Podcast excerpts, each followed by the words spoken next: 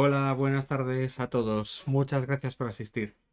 Este de hoy va a ser un directo bastante especial comparado con lo que solíamos hacer habitualmente. Y es que hay dos motivos para ello. El primero es que estoy yo solo. Normalmente siempre estoy aquí con alguien con el que hablo y debatimos sobre algún tema. Pero esta semana voy a estar yo solo porque voy a hablar de un tema en concreto y haceros unas demos y unas explicaciones que creo que van a ser muy, muy interesantes. Y el segundo motivo es porque va a ser más visual que de costumbre, ¿vale? Por el propio tema en sí, que va de generación de imágenes, ¿vale? Entonces, si estás viendo esto a través de el podcast, o más que viéndolo, escuchándolo, pues que sepas que hay algún detalle que igual te puedes perder porque, en fin, eh, necesitas ver una imagen para saber de lo que estamos hablando en algunos momentos, ¿vale? Bueno, pues hoy de lo que voy a hablar es de un tema que a mí me parece interesantísimo y que en realidad, eh, bueno, ha explotado en los últimos meses, es bastante novedoso y que tiene que ver con avances en inteligencia artificial y en concreto en modelos de difusión para generar imágenes, ¿vale? Eh, yo ahora veo un montón de tecnología y hace muchísimo tiempo que no veo algo que me explote la cabeza tanto viéndolo, ¿no? Por, la calidad de las cosas que se consiguen y también, pues, por una vez que empiezas a profundizar, por cómo se hace por debajo, que es una de las cosas que vamos a hablar hoy, ¿no? Cómo funciona esto por dentro. Y además el impacto que puede tener a largo plazo, no solo para lo obvio, ¿no? Que son los diseñadores y demás, sino, bueno, pues todo este tipo de modelos en la sociedad y demás. Entonces, hoy lo que vamos a ver es, primero, estos modelos en funcionamiento. Os voy a contar un poquito las herramientas, cómo funcionan, ¿vale? Para ver sus capacidades, DALI, que seguro que suena, DALI 2, Stable Diffusion y alguna más. Y vamos a ver que usarlas es muy interesante, pero además vamos a, voy a tratar de revelar el truco de magia que hay debajo, es decir, cómo funcionan por dentro, ¿vale? Y ya verás que es muy, muy interesante. A mí, de hecho, me parece incluso más interesante que las herramientas en sí, ¿vale?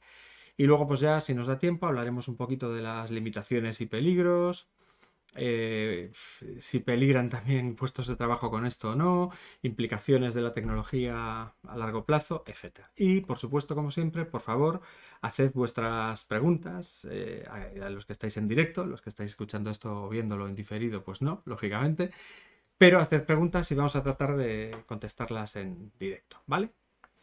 Bien, pues entonces, lo primero que voy a hacer es a, abrir una de estas herramientas y enseñaros cómo funciona, ¿vale? Entonces voy a abrir aquí el, navegador y os voy a compartir la pantalla. Un segundito. Vale, aquí estamos. Eh, pantalla, me voy a poner abajo en una esquina y deberíais estar viendo mi pantalla. Como estoy compartiendo la pantalla, eh, a lo mejor va un poco más lento de lo normal todo, pero creo que eh, irá lo suficientemente rápido. Bien, esto primero que estoy enseñando aquí es el, el Dream Studio Lite, que es una de las herramientas más famosas para generación de imágenes creada por Stability AI, que es una de las empresas que están explotando este tipo de modelos para generar imágenes, ¿vale? Eh, de hecho, bueno, esta empresa es súper interesante porque al contrario que OpenAI, que de abierto, como sabéis, pues o probablemente sepas, tiene poco, estos sí que han liberado no solo el código de cómo funciona esta herramienta, sino el modelo, que es lo realmente interesante, el modelo que genera las imágenes y que es costosísimo eh, entrenar, ¿no? Y por lo tanto llegar a él, pues lo han liberado. Y por eso, aparte de esta herramienta que digamos es la oficial, hay un montón de herramientas por ahí funcionando que hacen lo mismo e incluso lo puedes instalar localmente en tu equipo si tienes una tarjeta gráfica potente, ¿vale? Porque no vale cualquier cosa. Eh, luego comentaré un poquito sobre esto. Bueno, pues esta es la forma más sencilla que hay de generar imágenes ahora mismo porque es online y digamos usas las GPUs de, otra gente. Entonces, em, como sabréis, Voy a mover aquí una cosa para el otro monitor porque tengo alguna eh, frase aquí ya preparada para generar imágenes.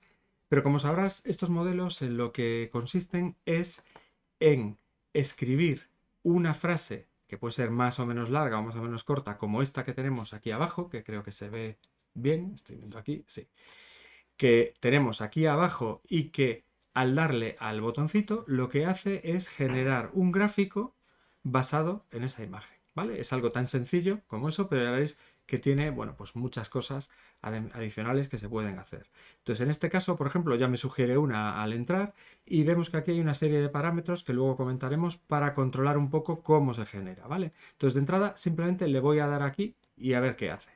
Le damos. Como ves, tarda muy poquito, en torno a 3 o 4 segundos, y ya está la imagen. Es una imagen de una galaxia distante en un sueño por eh, un, un eh, dibujante, ¿no? un ilustrador, un autor eh, de cuadros que se llama Caspar David Friedrich, es decir, trata de imitar a ese autor. Y bueno, pues aquí dice que es una pintura mate y que sea trending en ArtStation y de alta calidad, ¿vale? Bueno, todo esto es importante porque en función de lo que le pongas, no solo es el objeto principal, sino todos estos atributos logran que se generen imágenes de distinta calidad y distinto estilo, etcétera, ¿vale? Entonces, bueno, de hecho, eh, ha generado esta. Fíjate que aquí tengo una cosa que se llama seed, semilla, y que inicialmente ha sido aleatoria, de manera que esto es una imagen aleatoria basada en esa semilla, pero si le vuelvo a dar, me va a generar una completamente distinta con otra semilla, que luego veremos qué es esto y, por qué es importante, y lo voy a hacer. Le voy a dar y vamos a ver que ahora en un segundito me genera otra imagen que no tiene nada que ver con la anterior. Fíjate que tiene este señor aquí, que seguramente aquí como se ve más grande ya te sonará más, que es parecido a una portada muy típica de, bueno, de diversos libros que hay por ahí y que es un cuadro de este señor, ¿no? de Caspar David Friedrich. Bien, eh, bien, esta herramienta, por cierto, no lo he dicho antes, pero es de pago, ¿vale? Es decir, em, eh, tiene una capa gratuita muy básica para que la probemos. Si no recuerdo mal, lo tengo por aquí apuntado. Eh, tienes 200 créditos gratis para probar. O sea, que son unas 200 imágenes, no está nada mal, puedes probar un montón de ellas, o si la pagas, como he hecho yo, pagas 10 dólares y con 10 dólares tienes 1000 créditos, que te da para 1000 imágenes de este tamaño que vemos aquí, es decir, te puedes aburrir de generar imágenes, ¿vale? Entonces, realmente no te compensa mucho invertir en, en, montarlo en tu propio ordenador si puedes hacerlo así. Aunque luego veremos que hay otras opciones gratuitas que igual van un poco más lentas y tal, pero que las puedes usar online también, ¿vale? Bien, Aquí en el lateral, ahora vamos a ver más ejemplos, pero vamos a ver cómo funciona esto un poco, ¿vale? Aquí en el lateral tenemos el ancho y el alto de la imagen, por defecto es 512 x 512, no deja generar imágenes menores de este tamaño porque eh, realmente dan una calidad peor, ¿vale? 512 sería el mínimo. Y a medida que ampliamos el alto o el ancho, fíjate que nos gasta más créditos, claro, porque son más píxeles, ¿vale? Entonces hay que fijarse en esto porque a medida que varías cosas aquí te va cambiando los créditos. Bien, estos solo son las dimensiones de la imagen. Después tienes este parámetro que se llama CFG Scale, o sea, escala de CFG, que básicamente eh, lo que hace es que cuanto más alto sea, por defecto ya ves que tiene un 7, ¿no? Pero cuanto más alto sea, más se parece la imagen a la descripción que tú hayas puesto y menos lo deja, digamos, al azar lo que genera. ¿Vale? Entonces, si tú quieres una representación muy precisa de lo que tú le estás diciendo, lo pones alto. Pero si quieres una representación mm, a lo mejor menos precisa, pero más vistosa, más potente, con más calidad, pues puedes bajárselo. Por ejemplo, lo voy a poner a tope. Fíjate que al cambiarlo no varía el número de créditos que usamos. Y le voy a dejar la misma frase a ver qué genera de esta vez, ¿vale? Le doy, tardará más o menos lo mismo, quizá un pelín más. No, ahí está, lo mismo. Y aquí tenemos una imagen que, bueno, no tiene a lo mejor tanto detalle como las otras en las montañas y demás, pero seguramente se parece más a esto que estamos poniendo aquí. Es más onírico, más un sueño, ¿no? estos señores que están aquí son típicos de los cuadros de Caspar David Friedrich, etc. Entonces, eh, con esto conseguimos ese tipo de efecto, hay que tenerlo en cuenta. Bien, más cosas. Bueno, voy a cambiar de... Eh, texto, ¿vale? Y voy a poner otro que ya tengo preparado aquí. Por cierto, ¿se pueden poner textos en español? Bueno, pues sí, se pueden poner textos en español, pero no funciona tan bien porque todos estos modelos están entrenados con em, eh, bueno, imágenes que están etiquetadas en inglés, ¿vale? Por lo tanto, si lo ponemos en español, a lo mejor encontramos cosas que, en fin, yo he hecho pruebas y salen cosas muy surrealistas que no tienen nada que ver. Así que verás casi todo por ahí en inglés, ¿vale? Bueno, entonces tengo aquí una frasecilla, que es esta, que sería una familia Adams pero feliz, que normalmente están tristes, en un día eh, lluvioso, enfrente de una casa encantada, muy detallada y pintada por eh, eh, Norman Rockwell, que es un conocido artista, ¿vale? Vamos a ver qué sale y sigo explicando un poquito estos parámetros. Le doy.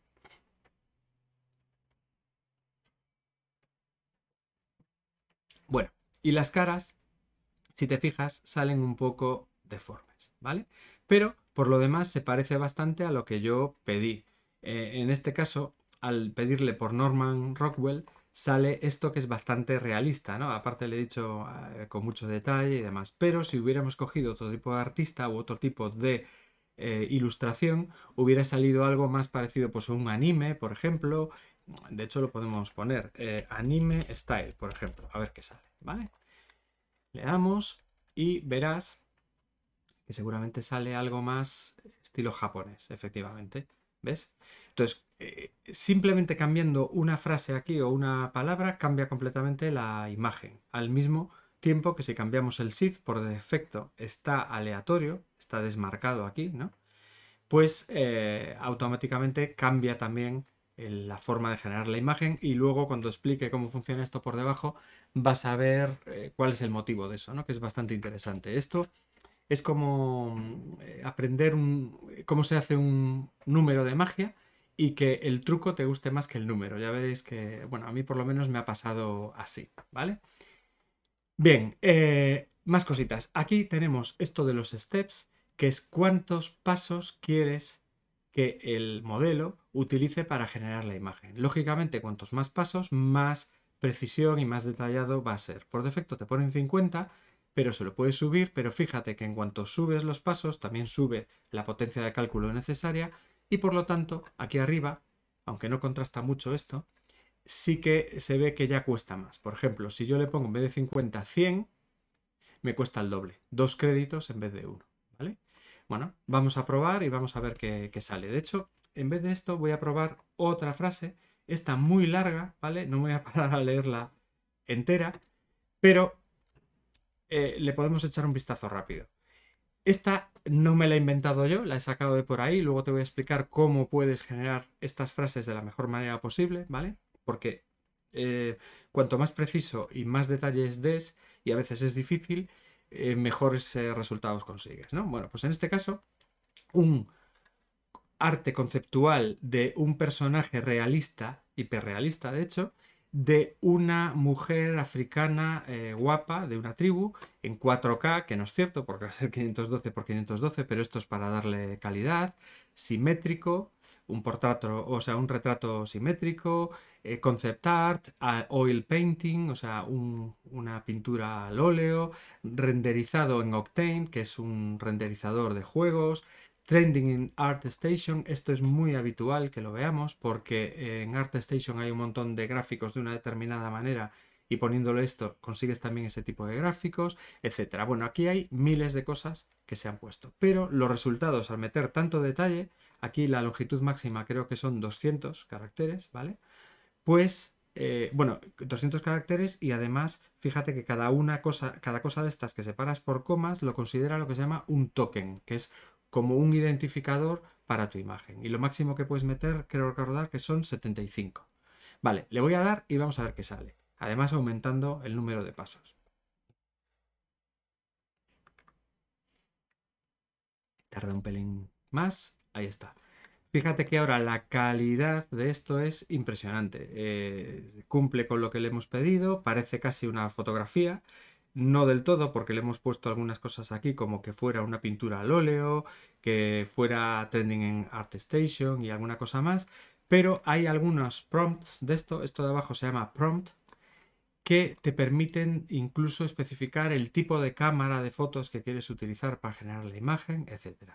Y es eh, verdaderamente impresionante. Si le bajo un poco la calidad y le vuelvo a dejar 50 para que solo me cobre un, crédito, pues esto a lo mejor mm, depende, puede salir incluso mejor, pero eh, digamos que tarda menos en generarlo y eh, bueno, pues el, detalle a lo mejor es inferior. Sin embargo, bueno, en este caso fija, nos podemos fijar que, mm, bueno, ha salido una cosa bastante impresionante, ¿no? Con, todos estos detalles de aquí.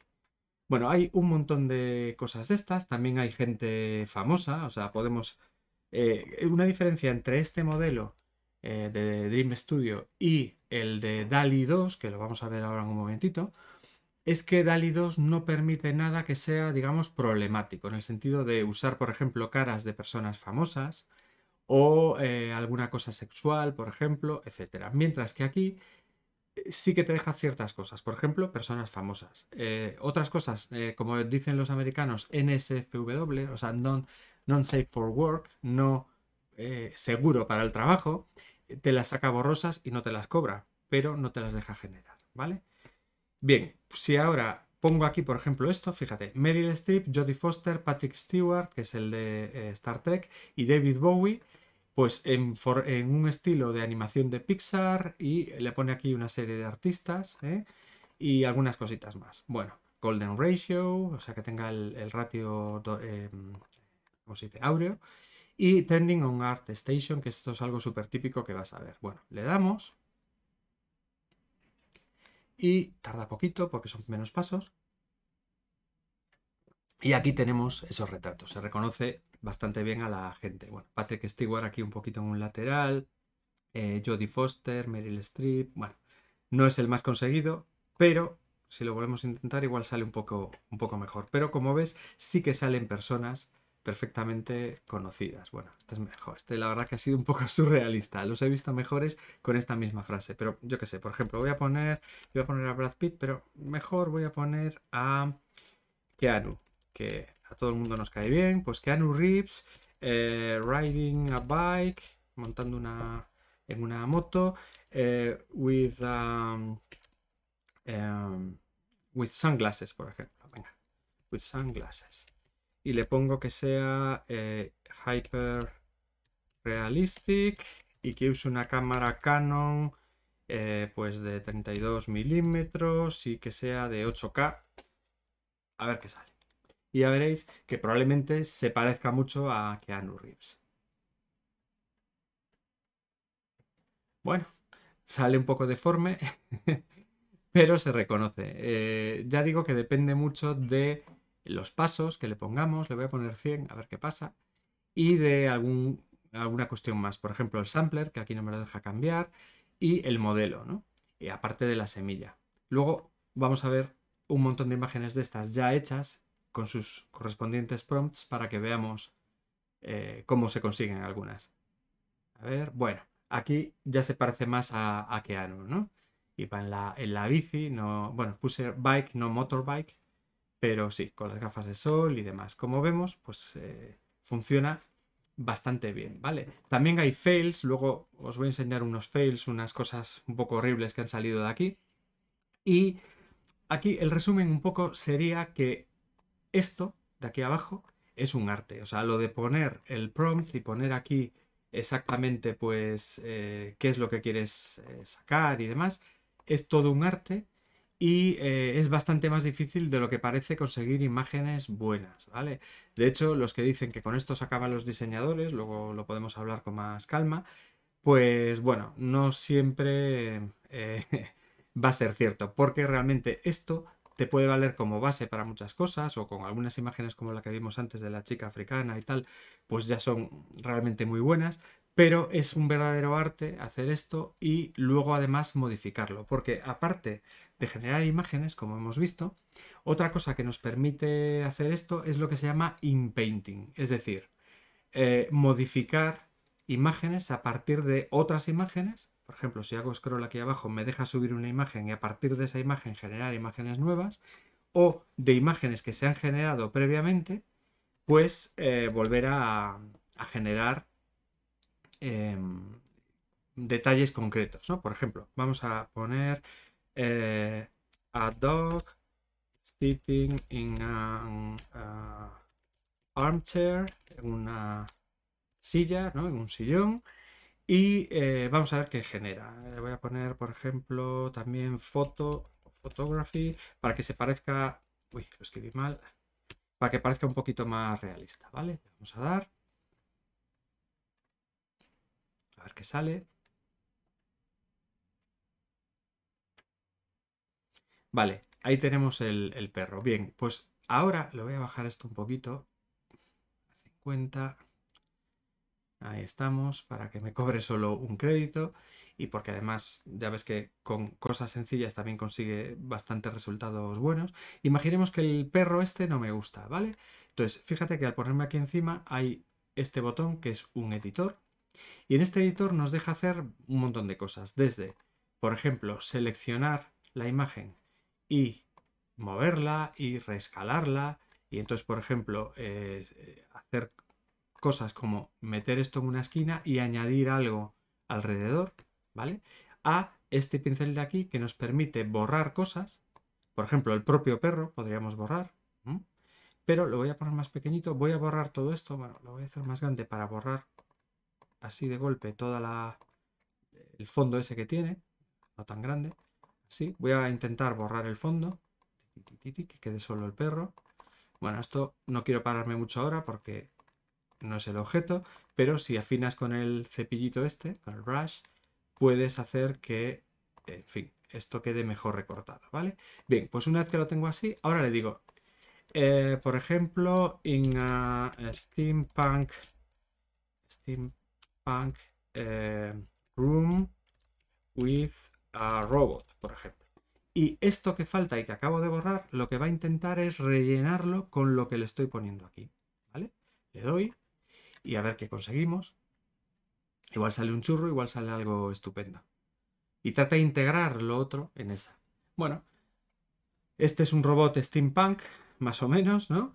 Y lo he metido dentro de esa habitación. No es, que, no es que haya quedado muy bien, pero tampoco me he parado demasiado. Pero fíjate como incluso aquí, a través de este em, eh, reposabrazos que estaba transparente con lo que yo he utilizado, también aparece el robot. ¿no? Entonces con esto puedes partir de una imagen e ir añadiéndole cosas, quitando unas, añadiendo otras nuevas, reduciéndola, etc. Eso es también una característica de estos modelos de difusión.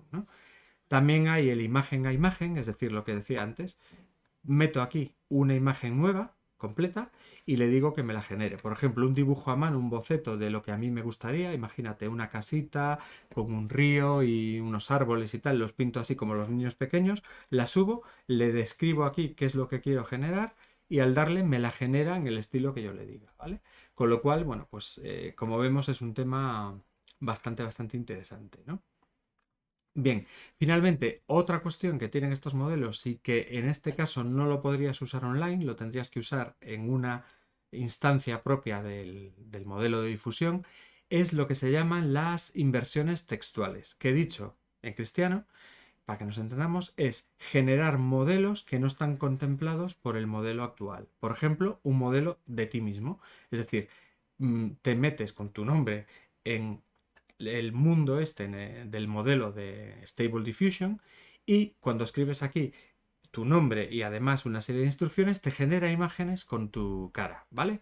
Esto, entrenar ese tipo de modelos de inversión textual es bastante complicado. O sea, no es complicado, es sencillo, pero es, em, digamos, requiere mucha potencia de cálculo, ¿vale? Y tiempo.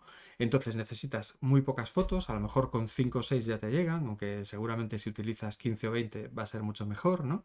Y luego necesitas tener una tarjeta gráfica bastante potente, como mínimo mínimo de 12 GB de Virtual RAM y bueno, y una capacidad de cálculo bastante potente. Es decir, una como la que tengo yo, por ejemplo, aquí en este equipo, que es de unos 400 euros, no te da para mucho. Necesitas al menos una de estas que cuestan de 1000 para arriba, ¿vale? Por eso digo que es caro entrenar estos modelos. Si solo uno cuesta tanto, imagínate, pues con muchos más, ¿no?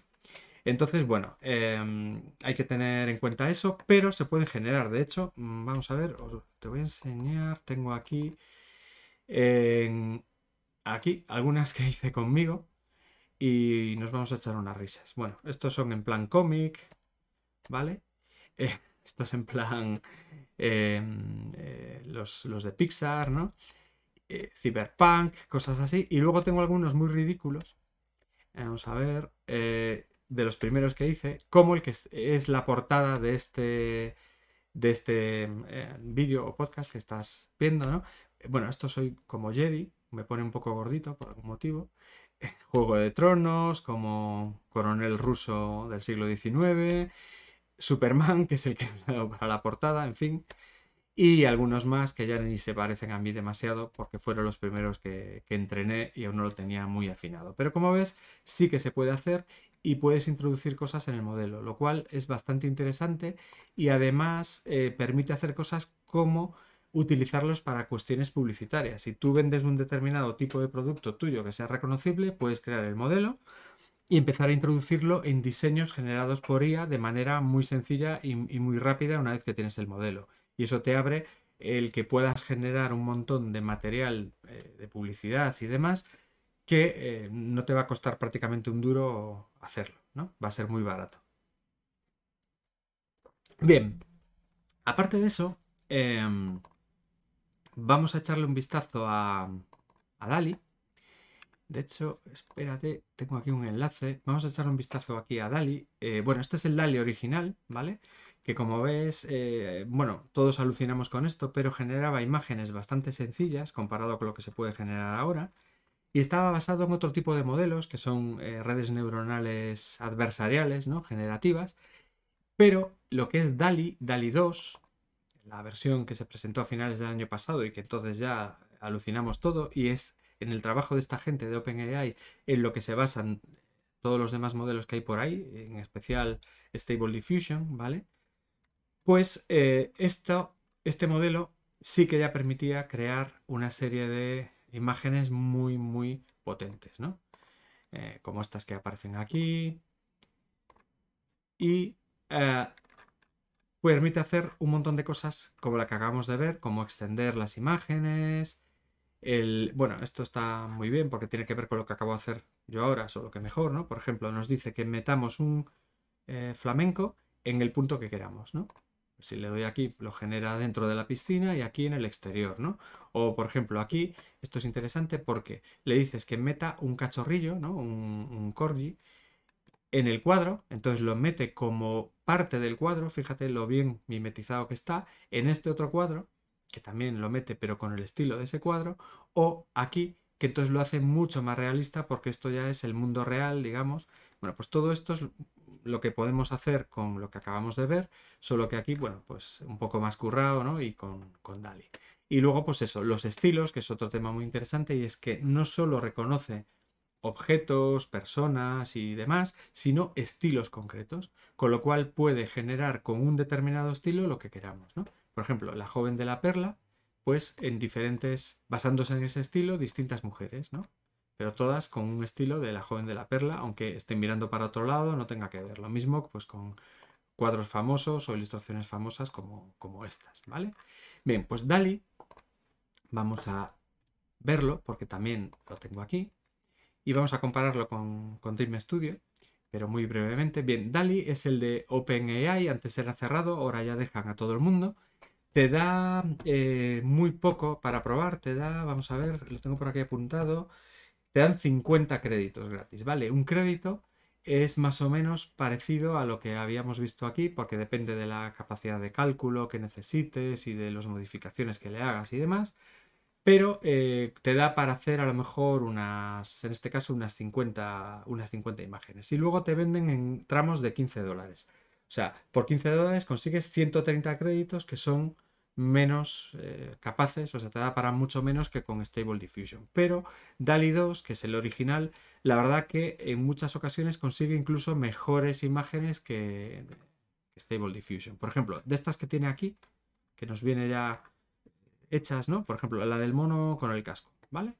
Fíjate, vamos a intentarlo. Le damos aquí y nos lo escribe. Y ahora la genera. Tarda un poquito más que el otro.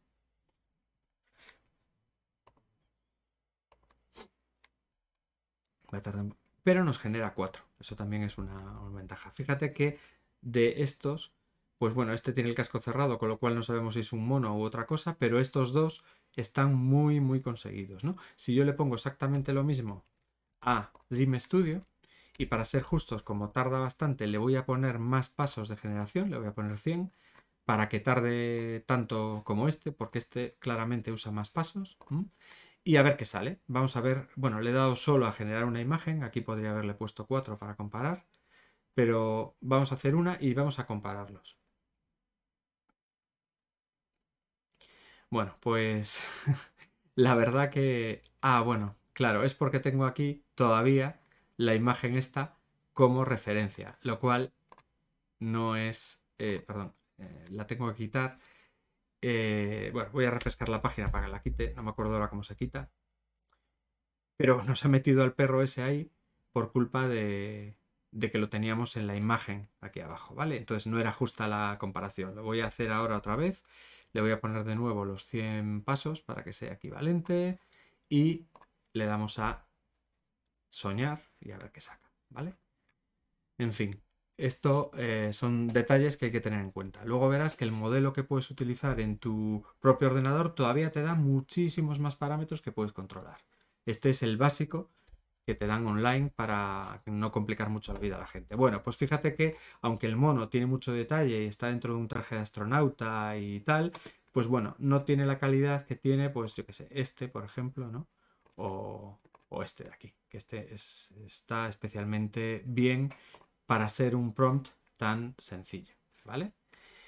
Bien, eh, venga, el último que voy a enseñar es otro que es bastante interesante porque este sí que es 100% gratis ¿vale? Y aunque no es tan potente como los anteriores, bueno, de hecho voy a enseñar este y otro más.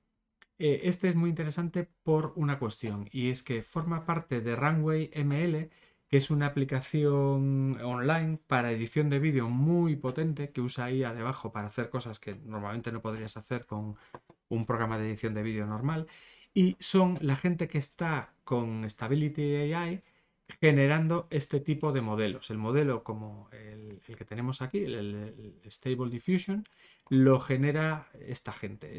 los científicos de datos que trabajan en esta empresa están detrás de, ese modelo. ¿no?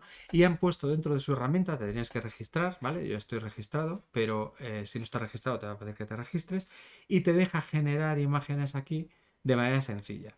De entrada, si le pones aquí un, prompt como el que le acabo de poner, el High Quality Photo of a Monkey Astronaut, y le das a generar, te la va a generar, pero luego, una vez que la genera, te deja afinarla más aquí con una serie de parámetros como vamos a ver ahora. Tarda un poquito más que las otras, pero es gratis. Este lo puedes probar sin ningún problema, ¿vale? Fíjate que, bueno, se parece mucho al resultado de Dream Studio, en el sentido de que el mono no está dentro del traje, ¿vale? pero eh, depende de varios parámetros. Además aquí las imágenes que te genera ya son más grandes, son en las gratuitas de 1280 x 720, ¿no? Más grandes. Y aquí, si las quieres más grandes, tienes que pagar, pero para las básicas no, y aún así son mayores que las otras. Bien, y aquí, si le das a Advanced, te deja afinar a alguna serie de cosas, ¿vale? Por ejemplo, el estilo, abstracto, anime, art deco, eh, de cómic, eh, arte conceptual, bla, bla. Por ejemplo, cómic vamos a escoger, ¿no? Aquí el medio, es decir, cómo lo vas a pintar, si con un, aerógrafo, acrílico, un... Eh, ¿Cómo se dice en castellano canvas? Un... Bueno, no me sale la palabra, pero seguramente me entiendes. Atiza, etcétera, etcétera.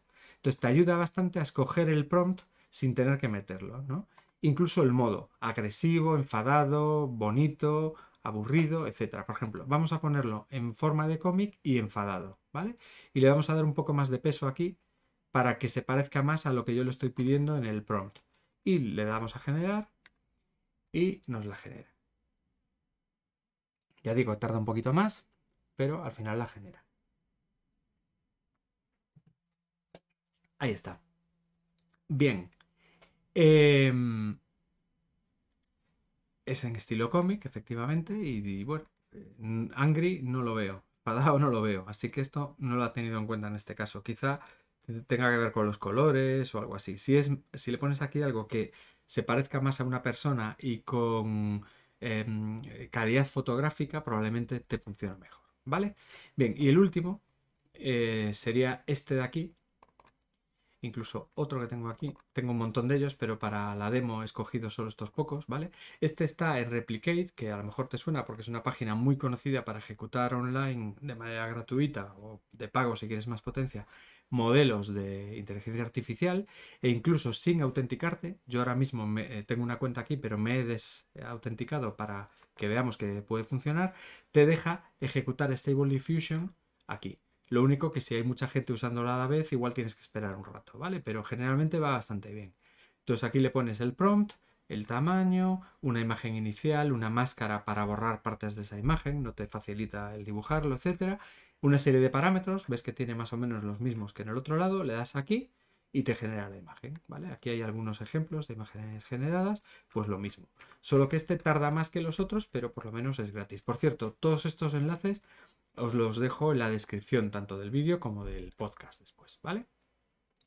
Y el último es este de aquí, StableDiffusionWeb.com, que también tenéis el enlace aquí, ¿vale? Que es una versión básica de Stable Diffusion. Básicamente te deja aquí meter el prompt, aquí te da algunos ejemplos, y las versiones, las eh, opciones avanzadas de momento no funcionan. Están ahí, pero aunque le des no te hacen nada, ¿vale? Entonces es muy básico, le escribes lo detallado que quieras dentro de los límites que hay y te genera las imágenes. Este tarda bastante más que los otros, pero te las genera y genera cosas, si te lo curras, bastante chulas como esta. Bien, para acabar con esta parte de demo, que espero que os interese, aunque me haya extendido un poco, eh, hay un tema muy muy interesante que si te dedicas a esto deberías conocer, que es léxica. Léxica, aquí lo tengo, es un buscador de imágenes generadas con Stable Diffusion. Entonces, cuando entras te saca una serie de imágenes aleatorias, que, bueno, aleatorias, pero que en general tienen una calidad muy alta. Pero además puedes venir aquí y buscar exactamente lo que quieras. Por ejemplo, si buscamos a Keanu, a Keanu Reeves, que antes lo, intenté dibujar, y le, le, damos aquí a Search, nos saca imágenes hechas de Keanu Reeves bastante mejores que la que me salió a mí. Aunque algunas un poco extrañas como esta, ¿vale? Bien, entonces, gracias a esto puedes buscar lo que quieras y es muy interesante porque puedes ver cosas que se parezcan a lo que tú necesitas. Mira, por ejemplo, aquí está Keanu en una moto, ¿vale? Bueno, no está en una moto, está detrás alguien en una moto. Eh, aquí hay varias, varias imágenes diferentes generadas con el mismo prompt y la misma semilla, pero como es aleatorio, te va sacando cosas muy distintas. ¿no? Entonces, aunque yo coja esto y lo copie, no me va a sacar nada ni siquiera a lo mejor parecido a esto, pero es una base para partir y generar algo similar, ¿no? O este retrato, por ejemplo, este retrato es estupendo, ¿no? Aquí con el mismo SID y en la misma, el mismo prompt, ¿no? el mismo texto, pues hay retratos bastante buenos en general, ¿no? Bueno, pues yo puedo venir aquí, copiar el prompt, incluso generarlo, pero me tengo que registrar para hacerlo y además, bueno, no va todo lo fino que debiera. Esto es de hace muy poco. Y al darle a copiar el prompt, puedo venirme a Dream Studio o a donde sea, pegarlo aquí, cambiar algo que no me guste. Por ejemplo, no quiero que lleve a Alphonse Mucha o Muja, no sé si lo conocéis, pero prefiero que sea más parecido a Greg Rutowski. Greg Rutowski se usa muchísimo porque tiene unas, eh, unos gráficos muy, muy buenos y la gente pues lo, usa bastante. Ahí entra en juego también todo este tema de si esto es em, ético o no es ético, porque al final estás usando el estilo de esta persona para generar cosas muy parecidas a las que genera él, ¿no? Pero bueno, el caso es que se puede. Le voy a dar a ver qué hace. Uy, lo tengo en 100 pasos, con lo cual va a tardar un poco. Pero vamos a ver si nos saca un Keanu guapo. Y bien, pues la verdad, nos ha sacado un retrato muy, muy detallado y muy bueno. Entonces, como ves, a través de Léxica puedes realmente encontrar un montón de cosas interesantes y aprender a hacer esos prompts, que es todo un arte. Hay algunas cosas más que os dejaré también en los marcadores, como por ejemplo Promptomanía, que eh, te deja ir pasito a pasito escribiendo eh, lo que quieres. Por ejemplo, que Anu Reeves, como base del prompt, Beautiful Face, y ahora aquí le vamos a meter pues el medio por ejemplo, a, lápiz y más bien con este estilo. E, y a tinta o a tinta y con este otro o lo que sea, ¿no? Es decir, aquí le puedes eh, ir variando el medio de arte y cambiar la cámara, el tipo de pantalla, el material. Bueno, es un poco liosa esta interfaz, pero te permite escoger mucho más finamente exactamente cómo quieres que sea al final tu retrato. Y aquí te va acumulando eso y al final te deja generar el prompt e incluso darle pesos a las cosas. Por ejemplo, entre estos dos, que a lo mejor son un poco opuestos, a este le doy un peso de en vez de un 1 de 0,5 y a este le doy, o, mejor, de 0,7 porque quiero que pese más y a este le doy un peso de 0,3, ¿vale? Y entonces se reparte de esa manera. Entonces, bueno, hay una serie de herramientas de estas, más léxicas sobre todo, que te permiten afinar mucho más en estas cosas, ¿vale?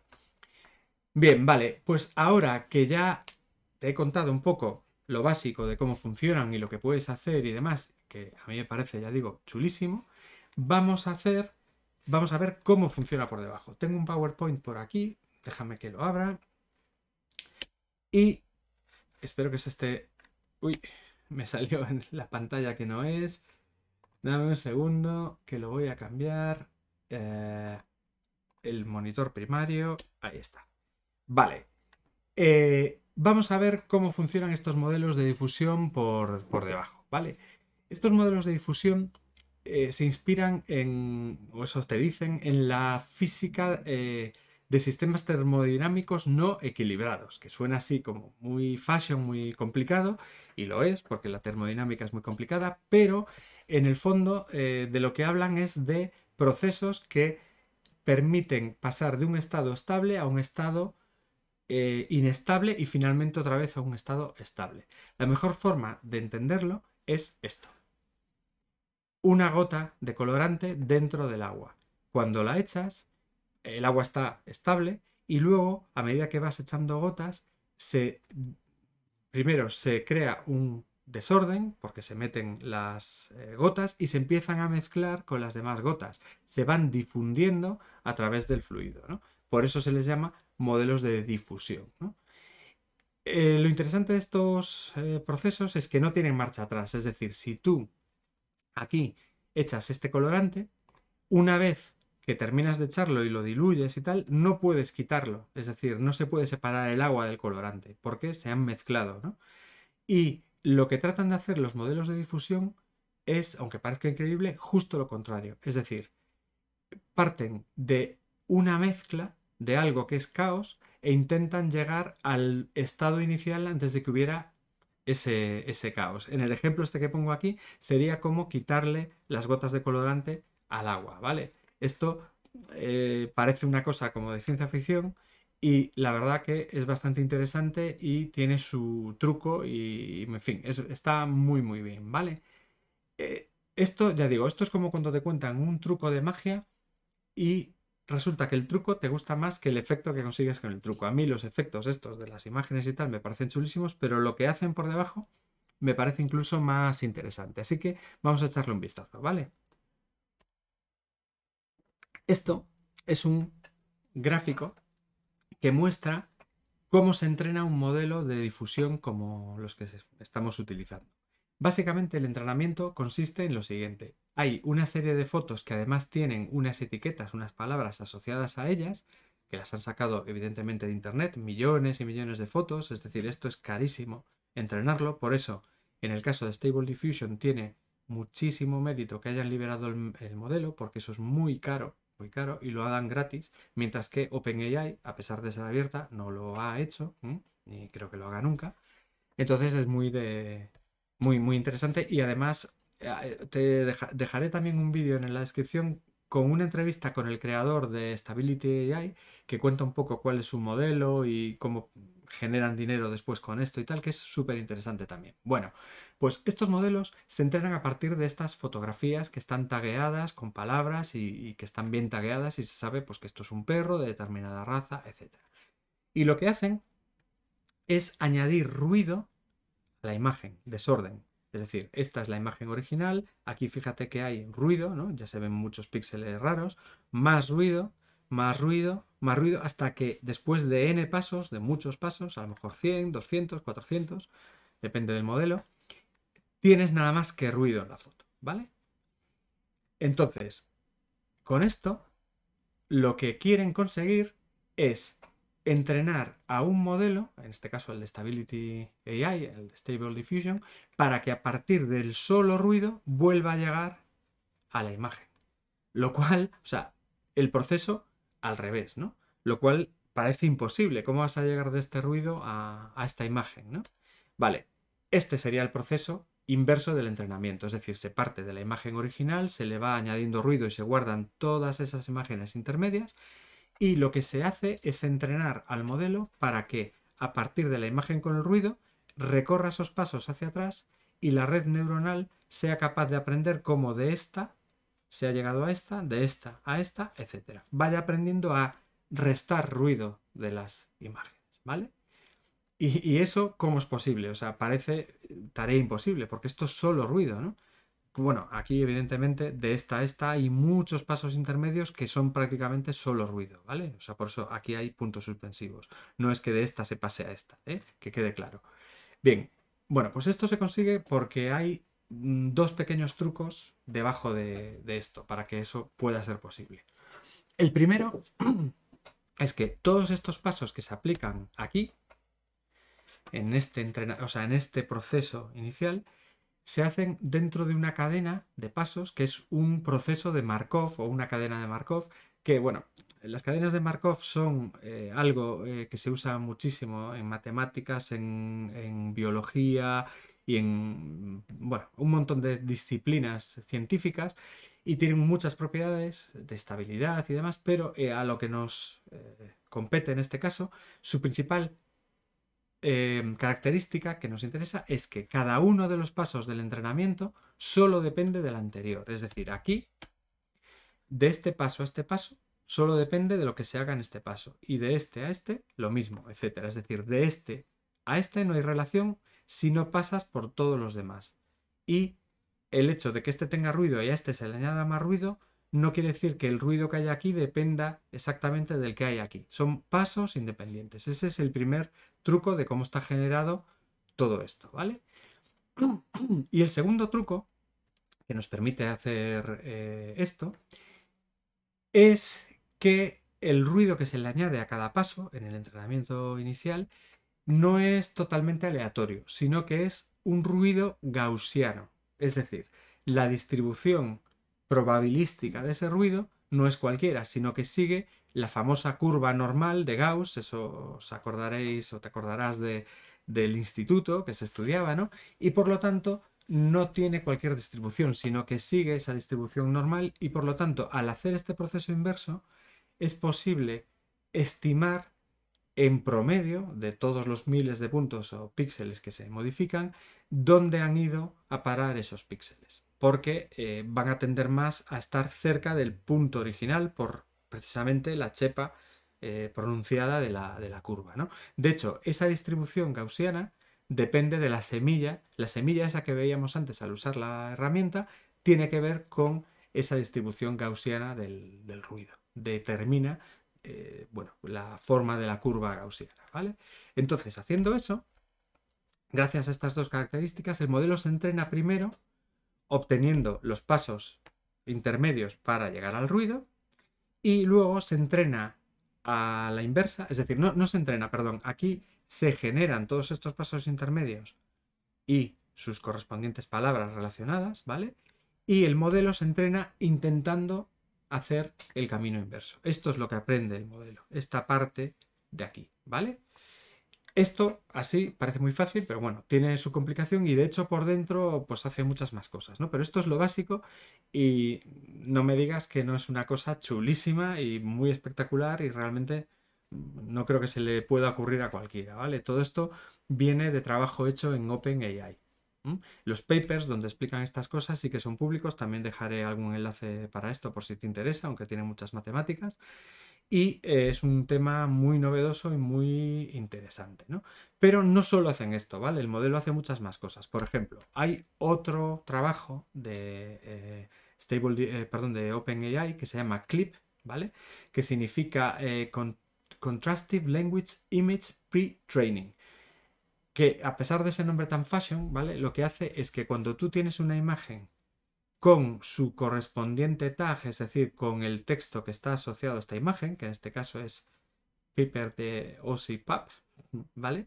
Lo que se hace es generar lo que se llaman unos insertos o unos embebidos, ¿eh? embedded en, inglés, tanto para la imagen, que es una especie, para que nos entendamos, de representación matemática, tanto para la imagen como para el texto.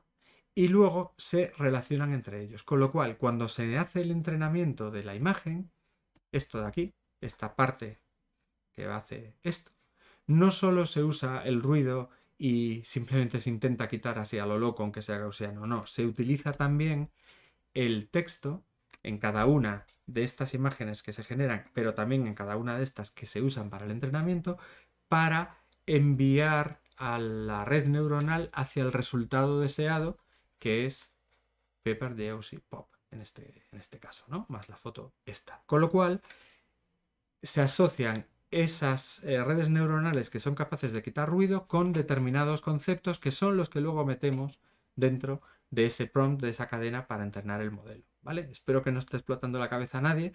Estoy tratando de hacerlo lo más sencillo posible, pero bueno, creo que es bastante interesante, ¿no? Eh, o sea, en realidad,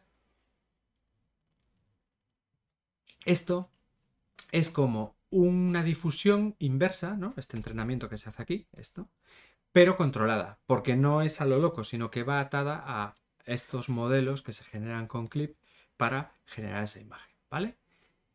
Bien, eh, aquí también hay una cuestión que es interesante y es que a pesar de lo que dijeron en un programa esta semana, que igual alguno de los que está viendo o escuchando esto lo, vio, que es eh, en Orbital Laika en la 2, que dijeron, hablaron sobre estos modelos un poco así por encima y algunas cosas que dijeron no eran correctas porque hablaban de los GANs, de las, de las redes neuronales generativas ¿no? Eh, adversariales y no se usan aquí. Estos son modelos de difusión, es otra cosa.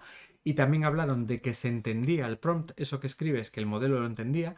No es cierto. Esto no es como GPT-3, eh, que sí que es un modelo de procesamiento natural del lenguaje, que es capaz de entender lo que lo que estás escribiendo y trasladarlo a conceptos. Aquí es algo distinto, porque aquí eh, no entiende exactamente lo que tú le estás poniendo. Lo que es capaz es de relacionar ese texto con imágenes y luego hacer esa generación para que se generen esas imágenes y se combinen, ¿vale? Pero no entiende lo que estás poniendo. Por eso, por ejemplo, si le pones quiero que me dibujes un cubo de Rubik de color rojo encima de un cubo de Rubik de color azul, te va a generar probablemente esos dos cubos, rojo y azul, pero lo de encima no sabe qué es. No sabe si uno tiene que estar encima del otro o debajo. Y entonces te los puede generar eh, pues como tú querías o justo al revés, por ejemplo. Y como eso, pues un montón de cosas de ese estilo. ¿vale? Supongo que en el futuro le aplicarán también un modelo de, reconocimiento de lenguaje natural para todavía mejorar eso, ¿vale? Pero que sepas que no es así. Y bien, el proceso en realidad es más complejo, ¿vale? Esto es, por ejemplo, sacado del paper de, DALI 2, si no me equivoco. Y hay más cosas, ¿no? Porque tiene, pues, eh, aparte del embebimiento del texto eh, y convertir el texto a la imagen embebida y tal, tiene eh, más cosas como este decodificador de aquí y tal, porque estos modelos de difusión funcionan muy bien, necesitan muchos menos parámetros que las GANs, como por ejemplo DALI 1, eh, ¿no? la primera versión de DALI, pero son muy lentos calculando, ¿vale? Y como son muy lentos calculando, en lugar de usar las imágenes eh, iniciales, lo que hacen es las reducen, las ponen muy pequeñitas, trabajan con eso y luego las van escalando y trabajando con versiones escaladas. De manera que hacen que sean muchísimo más rápidas y puedan necesitar mucha menos potencia para el entrenamiento del modelo y por lo tanto pues eh, menos tiempo. ¿no? De hecho, el decodificador este, una vez que se genera la imagen, eh, el, embedded de la imagen final, lo que hace es, entre otras cosas, escalarla. ¿no? Y eh, bueno, esto es una parte de esa de ese modelo de, generación que se llama la red U, ¿no? o UNet en inglés, que precisamente se encarga de eso, de reducir las imágenes, trabajar con las versiones reducidas y luego escalarlas para sacar la imagen final. ¿no? Algo parecido a esto. Esto está sacado del paper también. Por ejemplo, esta es una clase que es Irish Setter, ¿no? un setter irlandés. Fíjate que trabaja 32 por 32, 64 por 64 y va creciendo y va ganando en definición. Entonces, como ves, es un tema bastante complejo, pero funciona muy bien y a mí personalmente me parece espectacular lo que han hecho con esto. Las posibilidades que hay de cara al futuro son brutales, no solo con imágenes, porque esto luego se va a poder aplicar a muchas otras cosas. Esto solo es el comienzo. Daos cuenta que esto, DALI 2 salió, si no me equivoco, en noviembre del año pasado, justo hace un año. En menos de 6 o 7 meses tenían Stable Diffusion entrenado eh, a principios de verano lo presentaron. Ha habido una explosión de cosas que trabajan por debajo con Stable Diffusion, desde la famosa IA esta que le subes una foto de tu habitación, le dices el estilo en que la quieres y te la redecora. Eso está hecho con Stable Diffusion por detrás, en dos tardes, según dice el, creador. Hasta, o sea, no sabemos a dónde podemos llegar con, este tipo de, modelos, ¿no? Em, las pegas es que los modelos tardan mucho en entrenarse y son muy costosos y también se necesita un hardware muy potente. Por eso digo que tiene mucho mérito que esta eh, em, Stability AI haya sacado el modelo y lo haya liberado con la gente esta de RAM eh, del editor de vídeo que os comentaba antes, porque ha sido muy caro entrenar ese modelo y sin embargo lo han, lo han liberado. Bueno, aquí tengo una simulación de esa generación que tiene de Ali, de un oso tocando la guitarra, un robot en Kandinsky y un bicho haciendo un mate, ¿vale? Y bueno, como veis es un tema súper, súper interesante.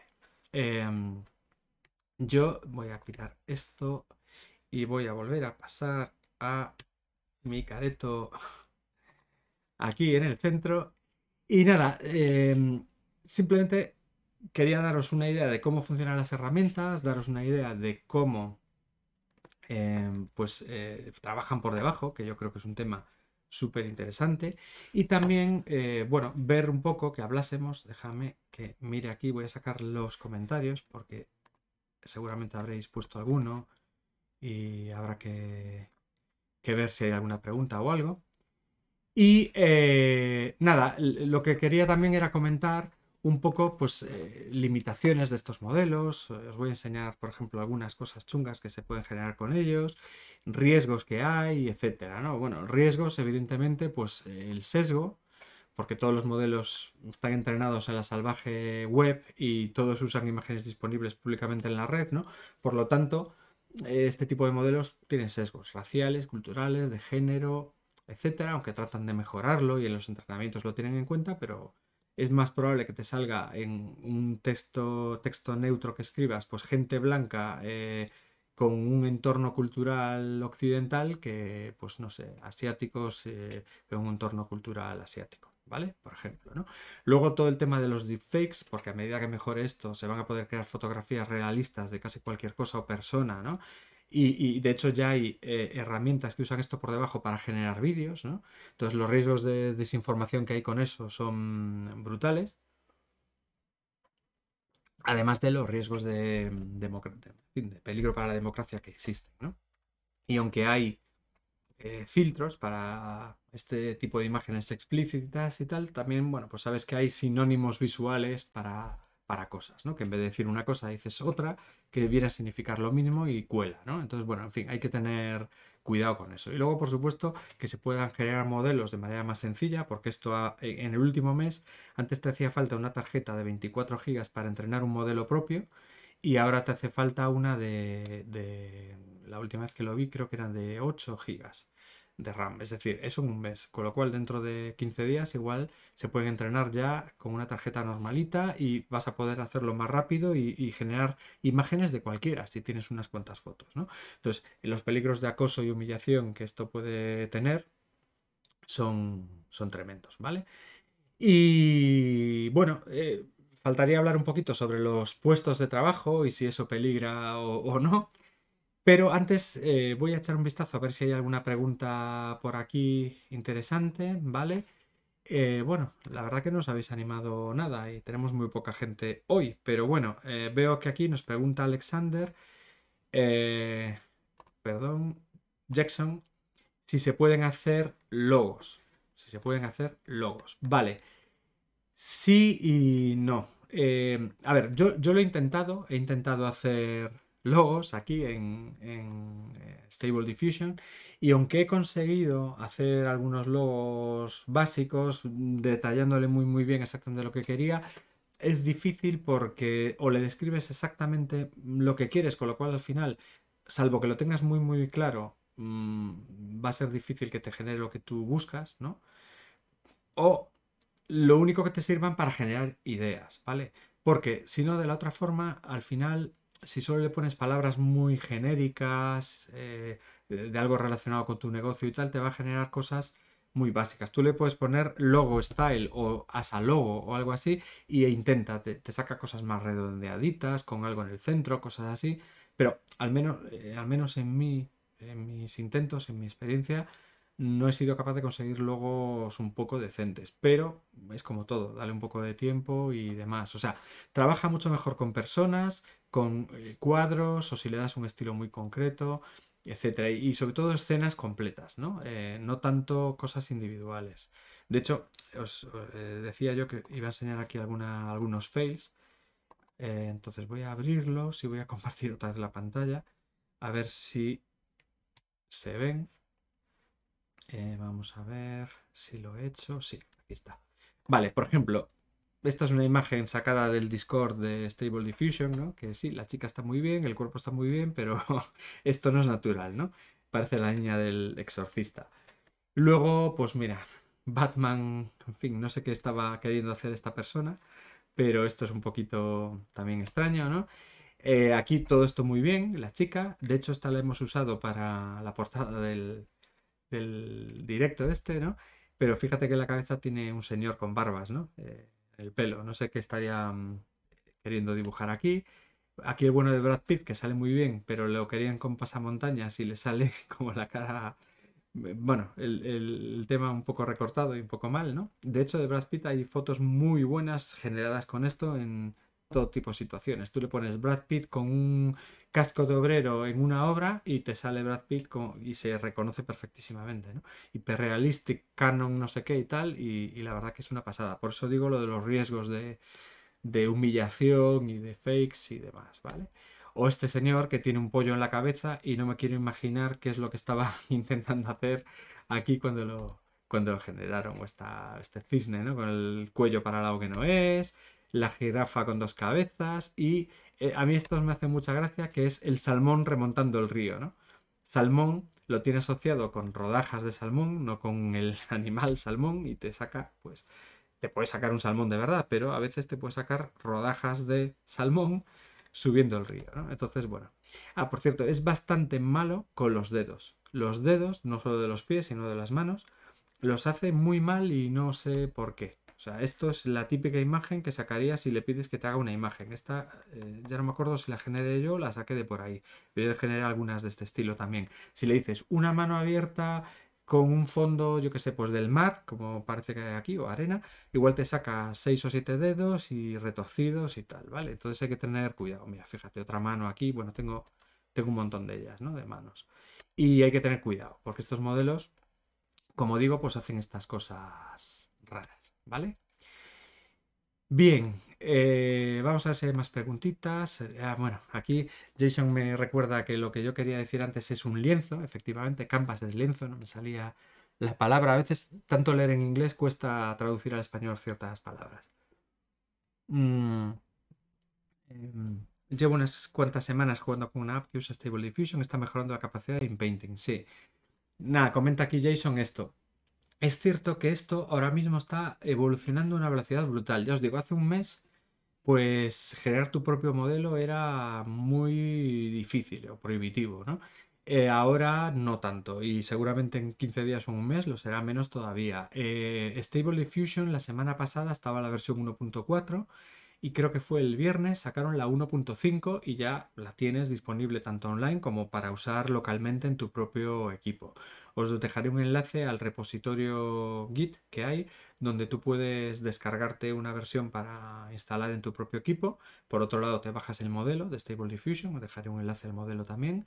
Y te puedes montar en tu propio equipo Stable Diffusion funcionando gratis, ¿vale? Lo que pasa es que necesitas una tarjeta gráfica potente. Yo recomendaría como mínimo 8 GB de Virtual RAM eh, como mínimo, o sea, una Nvidia que te cueste, no sé, 500 o 600 euros como mínimo, e idealmente una de estas de gamer total que cuestan 1000 euritos o, por ahí, o 1000 dólares, eh, que son que son más potentes, ¿no? Tienen más memoria, más eh, tensor cores, más de todo, ¿vale?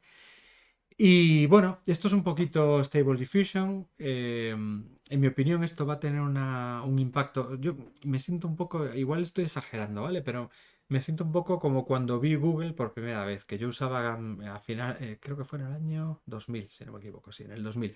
Estaba usando los buscadores típicos que había en aquel momento y de repente pues eh, me encontraba con Google, ¿no? Alguien me lo recomendó y ya no volví atrás. Eh, usaba Google. Ahora ya no lo uso tanto, prefiero usar DuckDuckGo porque los, por suerte los buscadores han mejorado mucho y Google no es tan respetuoso con la privacidad como otros.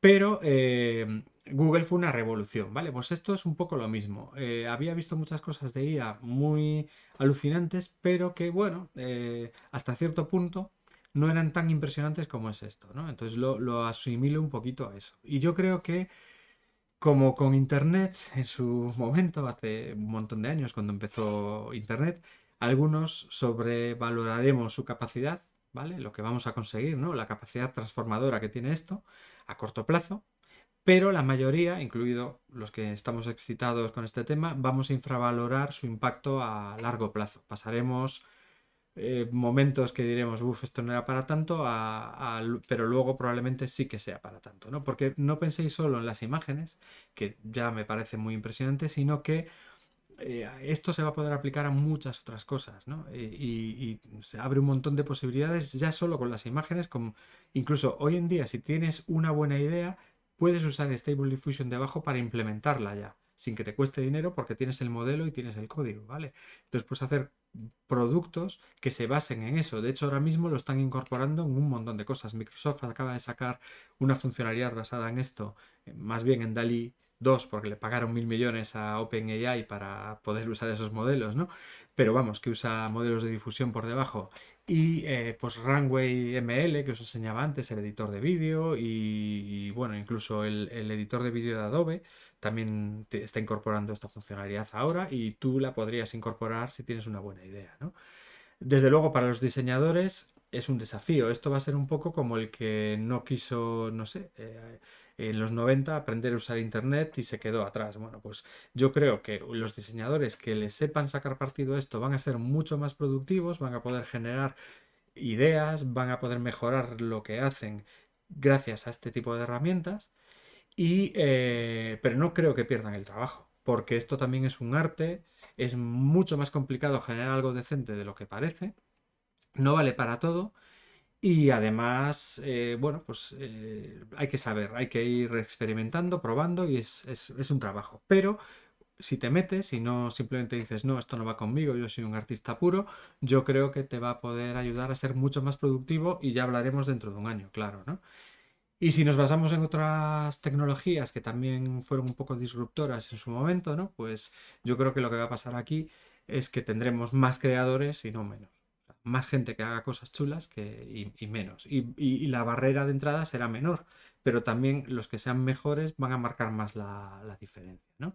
Y te va a permitir tener menos foco en la técnica y más en la idea conceptual. ¿no? Y, bueno, yo creo que es muy interesante. Y esto es muy parecido a lo que está pasando con Copilot en el caso de los desarrolladores. Copilot es otra cosa que también me vuela a la cabeza cada vez que lo uso, que es casi a diario porque estás programando o incluso escribiendo documentación o un artículo, porque yo ya escribo los artículos en, eh, Visual Studio Code y tengo eh, Copilot, y te termina las frases o te escribe frases nuevas enteras que son tal cual lo que tú estabas pensando. Es alucinante, ¿no? Entonces no puedes sustituir a alguien que escriba eh, código o, texto, pero sí que te ayuda a ser muchísimo, muchísimo más productivo y más capaz, con lo cual yo creo que las posibilidades están todavía muy incipientes y están por ver, ¿vale?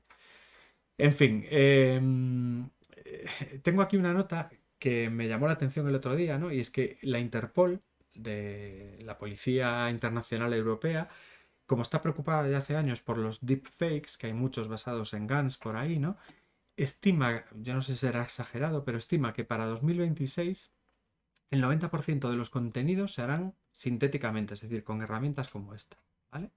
Y eso, bueno, ellos lo llevan al terreno de los deepfakes y del peligro que representa eso para la sociedad y tal. Pero fíjate, 2026, 90%, esto no ha hecho más que empezar. Yo creo que es un tema súper interesante. Entonces, mm, si tenéis alguna pregunta sobre cómo funcionan o lo que sea, eh, es el momento de hacerla. Voy a dejar ahí, mientras tomo un sorbo de agua, unos, unos segundos para que la hagáis. Y si no, pues bueno, me temo que entonces lo que tendré que hacer es ir despidiéndonos ya, porque llevamos a lo tonto pues una hora y diez minutos. Y bueno, espero que os haya parecido interesante, que hayáis aprendido algo, que le podáis sacar un poco de partido a estas herramientas. Y me dice aquí Asier, hazte un directo un día programando con Copilot. Pues mira, no lo descarto. Muchas gracias Asier por la idea. Porque aunque ya hemos hecho, buscarlo en el canal, hay un eh, directo como este, hablando de Copilot con el Bruno, que era cuando lo acababan de presentar y aún, bueno, eh, no era tan potente como ahora, pero de verdad que hoy en día es, eh, es una cosa tremenda. Yo hoy a la mañana he estado programando una librería de una biblioteca de JavaScript y había algunas cosas que, que de verdad parecía que estaba pensando lo mismo que yo, ¿vale? Y sí, me lo apunto porque me parece muy interesante. Gracias, Asier. Bueno, pues lo dicho, espero que os haya parecido interesante. Yo creo que esto es muy revolucionario. Lo que hay debajo del capó todavía es más interesante que lo que se puede hacer ahora mismo. Y solo estamos viendo el comienzo. Dentro de unas tres o cuatro semanas, como mucho, eh, tendremos otro directo. Ya lo tengo medio cerrado y os va, creo que os va a parecer muy, muy interesante también. Voy a traer un invitado muy interesante, creo. A ver si no se gafa por decirlo. Venga, muchas gracias a todos y nos vemos dentro de poco. Un saludo.